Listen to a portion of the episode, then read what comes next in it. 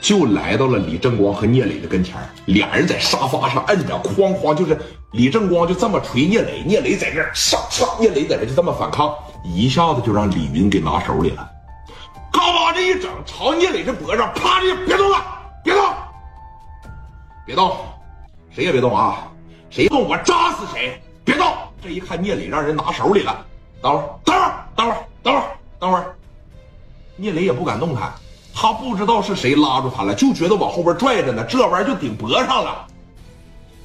别动啊，把门开，让我们走，快点的。他也知道，就现在，陈红光和朱清华，你就别想救了，后期找人再说吧。聂磊当时让人拿手里了，兄弟，别管我了，打他，打谁呀？啊，打谁呀？这个东西就基本上扎进聂磊是扎进差不多有这么深了，已经给扎出血来了。正光从地上这一起来，脑袋呀贼疼，让聂磊捶的他啊！后边那三十个炮手，把李哥放开来，放开！刘毅当时来来把五连发给我，刘毅手里边拿个五连发，史殿林拿个五连发，叭这一撸上来，啊！就瞅着李云就说了吧，小 BK 的来，你扎我大哥一刀，我当场就崩死你！李云在这儿来呀。从这兜里边咔嚓给这大罩就拿出来了，怎么的？啊？怎么的？老子杀人不犯法，你行啊？啊？谁行啊？看精神病啊！我是精神病。李云，别动他，给咱让出个道来，让我们走，听了没？事儿后期再说。今天咱指定是打不过你们，我们得认栽了。但是想打我们，绝对是不行。小霸王高子健在这也没招了，这一混打起来，他一点招也没有。你只能说就这么跟咕噜着，小高一个人在那打三四个，基本上啊是不落什么下风。九龙大开山趴着一整出来，手里边一拿，就这个了，四五个基本上拿着砍刀拿着卡簧过去，基本上你让小高就是十秒钟之内给这四个就全放倒，身手就这么牛逼，就这么利索，啊，这一看操蛋了。你是四大金刚也好，你还是说啥也好，你就能这么放心的说，把聂磊交到他们手上？真要是这哥们这神经病劲一上来，哭呲一下子给聂磊来一刀子，是当场给李云打这儿了，那聂磊不也得没吗？